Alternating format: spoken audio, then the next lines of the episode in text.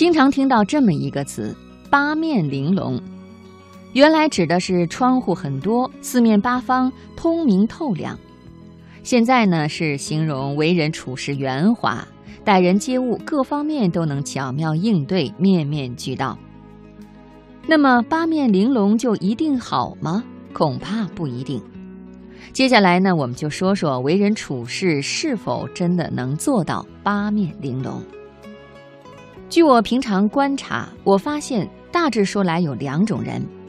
一种人是八面玲珑的，对人非常周到，每一个同事、每一个亲戚朋友的喜庆生日，还有过年过节，以至于孩子们的生日、毕业、得奖、考取学校等大小事项，没有一样忘记。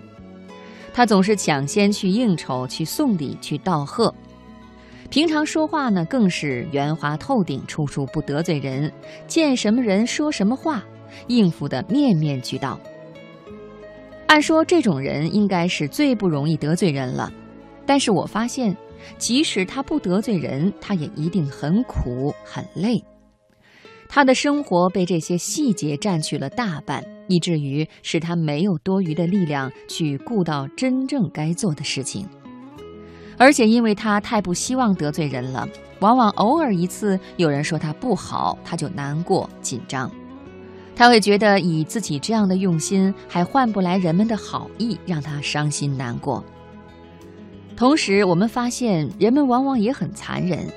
对那些越是面面俱到的人，如果偶尔发现他有一次疏漏，反而越会不原谅他，因为人们会想，以他那样面面俱到、那样细心，而居然有这种疏忽，那就是故意的，因此就不能原谅。做个八面玲珑的人并不容易呀。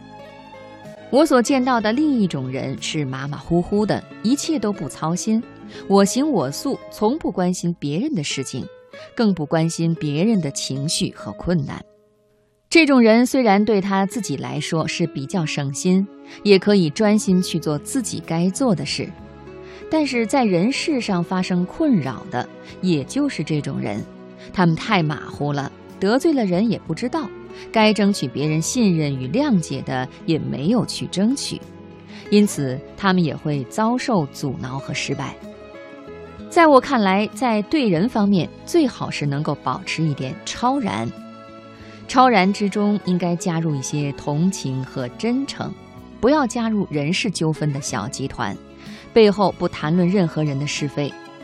这样呢，你既可以避免自己被卷入琐碎应酬和是非的漩涡，同时又可以保存自己和周围人们之间应该有的感情联系，